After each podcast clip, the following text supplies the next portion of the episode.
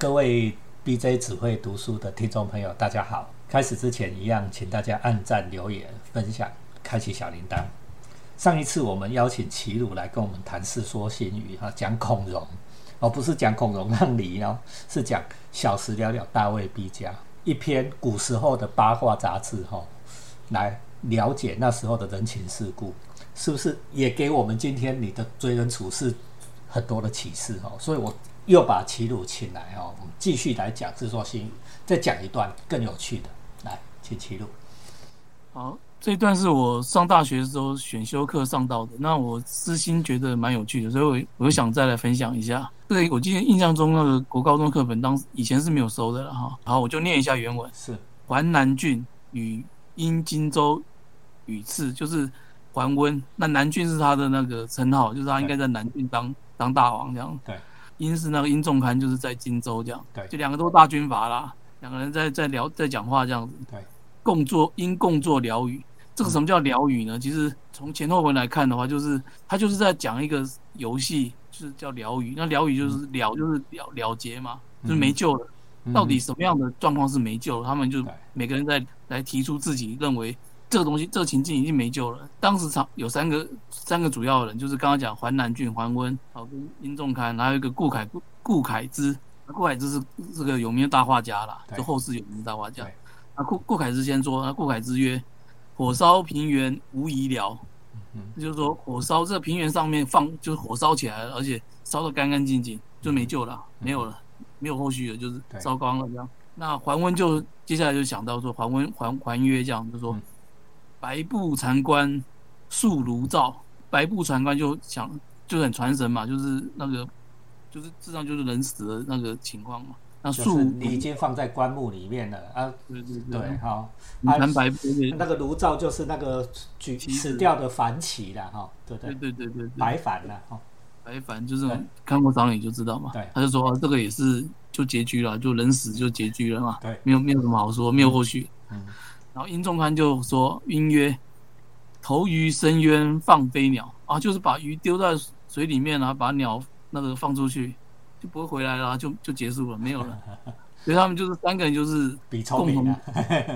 聪明，想一个什么样的情境而且这个情境是让你觉得有趣，让你觉得这个新闻就是这个这样的一个一个一个游戏，我觉得挺好玩的。对，好，那接下来比完这个没救了这个情境之后，他们又想说，那我们再找个主题。”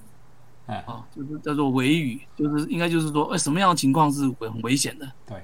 这样子。那桓温先讲，这是桓温先想到，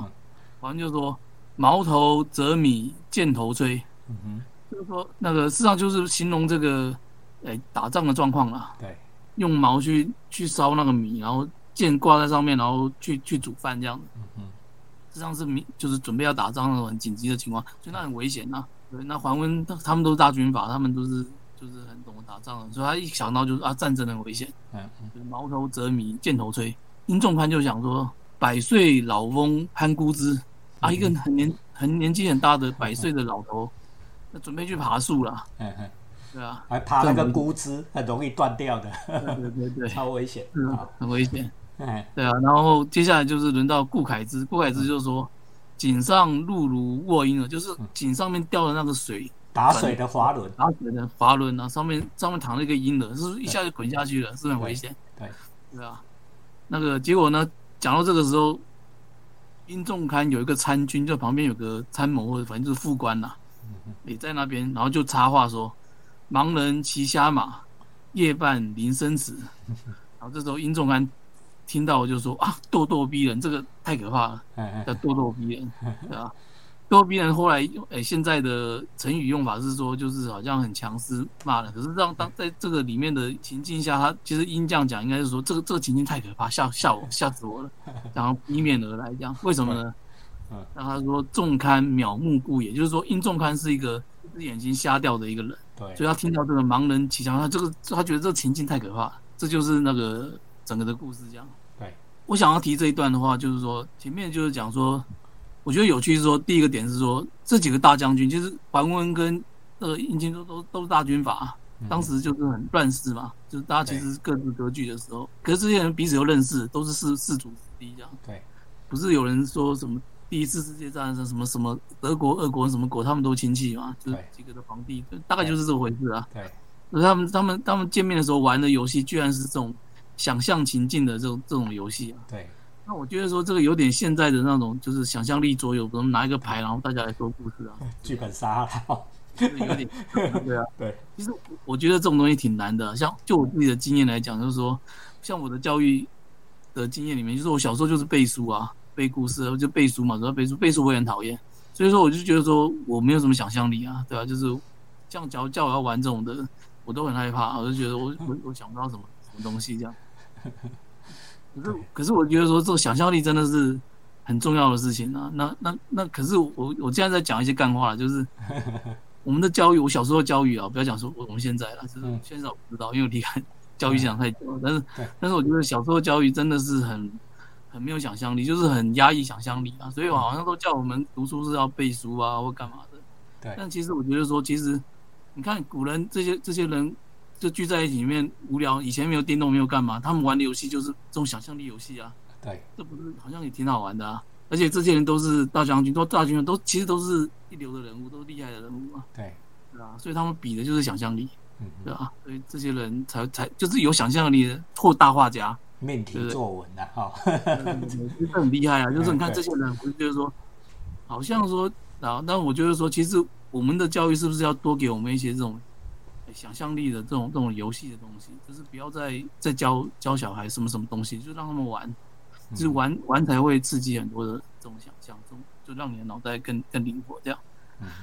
啊，这是我看这一篇的第二感触啦。嗯哼。但是这个想象力的东西哦，我我也觉得小时候我们很有想象力呢，但是哦，老了越来越没想象力呢。有可能现在我都很害怕，像很多都写不太出来。这就我我们一年到头，呃像我们这种啊，在写文章的，啊，一年到头都一定年度，像我是年度排起来，一定要参加哪几个比赛，或者是投哪几个稿，哦，当做激励自己，倒不是要得奖哦。我们现在已经没有想说要得奖的事，就是说，哎，我都固定会留一些稿下来了哈，就是固定哎一月要做什么，三月要做什么，我们我都排 schedule，对不对？啊，反而这种排定的东西哦，都很难有想象力，就是就是我这么再怎么写都很写实，都一直觉得说哦，人家这个天马行空的想象力不知道从哪里来的。我觉得是越老越没有。我现在回头看我十几年前写的那个小猫，哦，超有想象力的。现在现在应该写不出那种情节了。这样说来，我我这样说起来，我会觉得小时候真的好像比较灵活，因为刚刚想说小时候没有什么想象力，但是其实我觉得，在我那个年代，小时候其实还没有这么多电视，没有做电玩的时候，就是其实我们这些小孩子，我们比童年孩子之间彼此玩，其实多少还是会有牵扯到这些想象力游戏，还是有的。对啊，对啊，那时候都会都会很很勇敢，然后会很想很敢胡乱什么的。超敢胡烂的，对不对？哦，不考虑合不合逻辑。哦，现在每次想个梗都在那考虑合不合逻辑，上下文会不会通，有没有因果关系？这样都写不出什么东西啊。也是感触啊，看到这篇的 啊。对呀、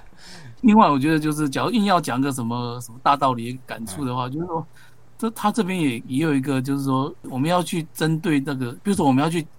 哎，比文学奖好了，或者说比什么就业的那个面试啊什么之类的对，那种情境，就是说，那事实上都是一个说服人的比情境嘛，有点像跟这篇一样。嗯，那我觉得说，这篇当时我看的那个一个一个感触，现在想就会觉得说是你要针对你的读者去设计一个专属的情境。对，那这个情境最是要符合这个听众的这个个人的，比如说，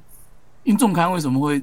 对这个盲人骑瞎马、夜半临生死这么可？他瞎子，嗯因为他瞎子嘛，对，对啊，就是说你要你要想一个东西可怕，因为其他东西他觉得他或许没这么可怕，可他听到这个的时候，他真的吓到，因为这个跟他个人的经验非常的接近，这样就是说嗯你要去说服人，你要去什么？有时候不是你你这个人想象力多厉害，因为我觉得前面的很多的东西说起来也都很有想象力啊，什么战争啊，嗯然后老人去爬树啊，什么小孩子在这个井旁边，这些都是很有想象力。可是真正打动到殷仲刊的是，哎，是跟他有关的事情啊。对对，要量身定制的，要为你的读者量身定制啊。对对对对对，所以说意思就是说，你要去投文学奖，是不是要去了解一下这个文学奖的属性啊？没错，或者说是是大概怎么样，或者说你要去面试，你总是要知道说这个公司的到底在做什么嘛，或者说是或者说你要去面试一个学校，你总是要去设身处，不是说是除了你自己很强之外，或者你就光是讲自己的你要想想看人家要什么啦，哦，对不对？要去摸，我的说法是摸摸清楚牌路啦，哈、像我们在投文学奖，对不对？你不要看文学奖，每一个都争短篇小说，牌路不一样，这就像在打牌，牌路不一样，因为每一个文学奖它要的东西不一样，啊，评审也不一样，有的很厉害的，像我们认识有很多朋友，都是那个超厉害的奖金猎人，人家每个奖的牌路摸得超清楚的，都超厉害，命中率超高，就是这种量身定制的概念嗯对，对啊。或者说其实用用在面试啊，或者用在什么各种的地方，其实都是雷同的，就是这个概念啊，对，就是你要你你不见得是全部都是集中在自己身上，你要去看对方，要去想对方到底要什么这样。所以我们为《世说新语》，我们现在分分析了两篇哈。上一次我们讲恐龙，小时了了，大卫比加对吧哈？啊，这一集呢，我们讲这个三个军阀，三不三个大人物哦，在那边玩小孩子的桌游，玩游戏，对不对哈啊？啊，要怎么样符合观众的需求，符合客户的需求，这都是我们必须要学习的。那我们这个 BJ 只会读书的频道也是试着说，哎呀，看大家想听什么哦，我们尽量提供给大家了哦，对不对？啊，能够提供大家的阅读素养，那当然是最好。来，齐鲁为我们两篇《世说新语》做个结论吧。其实世说故事可能几百篇吧，太多了。我、我我们在这边真的不可能一个一个把故事讲给你。那我总结的话，我只是说，就是说我我我认为说世说就是非常好看的东西。嗯那虽然它是古文，因为它是那个汉朝末年的东西，到到魏晋南北朝那时候的东西嘛。对。它它有一些字的确是很难看不懂，嗯 但没关系。就是现在这个这这个时代，就是除了梦里什么都有之外，网络上也什么都有，就上网查嘛。就是看不懂没关系，就上网查。嗯然后现在几乎每一篇都有翻译，就是你你如果一定翻译，一定找得到。对那你就先看故事，看翻译嘛，了解故事，先去看这个故事，觉得有不有趣，嗯有趣的东西你再去欣赏文字，这样。其实，说到头，其实我还是觉得说，那么课本对他的评价是很正确的，就是嗯他的文字是很美的。嗯嗯，但是我觉得说不需要说用背诵啊，或者说是印记的东西去看，我觉得就是一个欣赏嗯的角度。其实你看久，了，你就真的觉得说，哦，原来古文它有一种很很精炼的一种一种美感在里面。嗯那但这个美感是建立在可能说你对这个故事了解之后的一个欣赏，而不是说是，对，说是就是我们要必须要硬背它，然后说它就是它很美，所以我们把它背起来。对啊，你要理解它，要欣赏故事，这都很棒的一个故事，而且很凝练哦。你要学人家说用很短的篇幅去讲很多的故事，你看我们讲要讲半个小时哎，但是人家才写了一一两百个字哎，对不对？对啊哦，所以呃，就是他故事真，他听完故事有兴趣之后去看他的故事，他的文字啊，真的很美。就是他那个文字不是现在的文字，可是啊，还是可以欣赏的，对啊，对，就真的自己去看，你就慢慢会有感受，就是他的文字真的很美，那个美是很直观的，对，很很有乐趣的。嗯。这个不需要人家教你怎么欣赏，你你一看完哦，你一懂一懂就发现，哎，真的太太有趣了，对不对？这种东西才是真的美感，我们我们要分享给大家是这样。啊，啊介绍四作就是想这样，想讲这样，啊、这其实也是一种阅读素养入门的途径啊。那我们上次有跟大家讲，我们试着要把 BJ 智慧读书哈，除了听了以外，我们也试着把它文字化哈，出成一本书，让年轻的小朋友，不也不是小朋友啊，年轻人啊哈，在下一代哦，你们的课本里面已经都没有这些很棒的文章，说不定你可以拿起来读一读，这样好吗？从经典古文入手哦。好，比如说今天的《世说新语》。好，那我们今天时间也差不多了，我们谢谢齐鲁哈。齐鲁跟大家拜拜吧。哦，谢谢各位听众，拜拜。嗯，粤 BJ 只会读书哈，按赞、留言、分享，开启小铃铛，谢谢大家，拜拜。